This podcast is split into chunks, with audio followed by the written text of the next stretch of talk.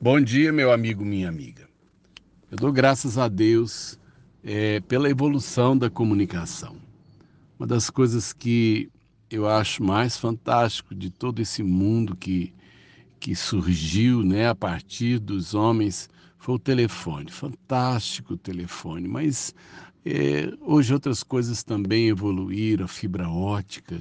Gente, que avanço que foi a fibra ótica e as possibilidades que se abriram é, é, para que a informação gerasse mais rápido é fantástico mesmo.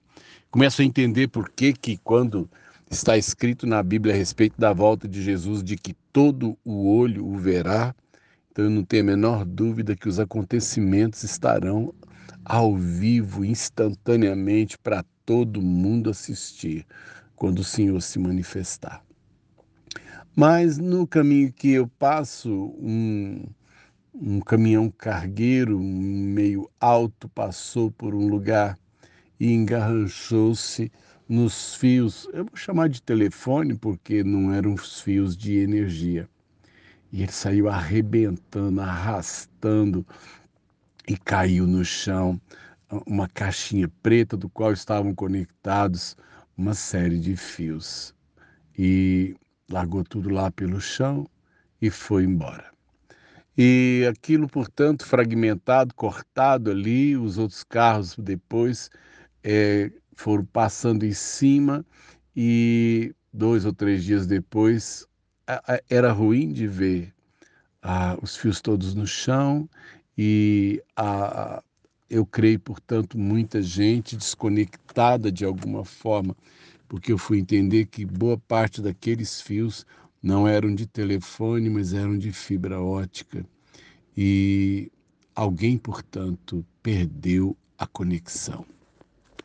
E eu pensava, meu amado, minha amada, na importância de estar conectado.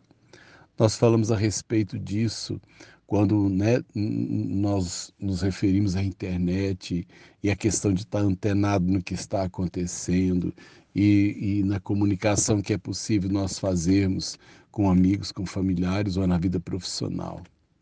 Mas eu quero dizer para os amados que é, uma comunicação muito importante foi quebrada um dia entre Deus e o homem.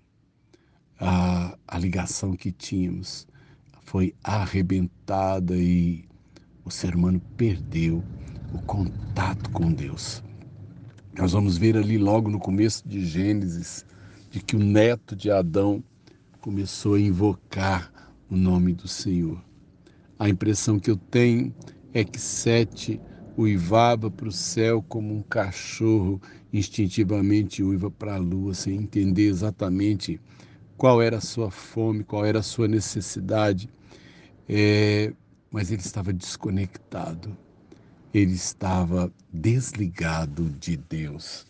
E, e assim, é, nós ficamos por um tempo é, com tudo no chão.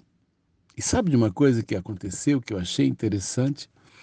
Alguns dias depois veio um técnico, né? Tinham lá umas duas ou três pessoas e eles estavam ali trabalhando para reconectar, para é, porque aí tinha muito fio, você tinha que saber qual que era a outra ponta, né? Você não podia ligar de qualquer forma. Cada contato precisava ter o seu. E ali estava um grupo de funcionários tentando religar. Você sabia que a expressão religião é justamente ah, vem do latim religare, que quer dizer, portanto, recolocar em contato o céu com a terra. Fantástico, né? Nós sabemos, portanto, que de alguma maneira esse contato perdido hoje pode ser restabelecido.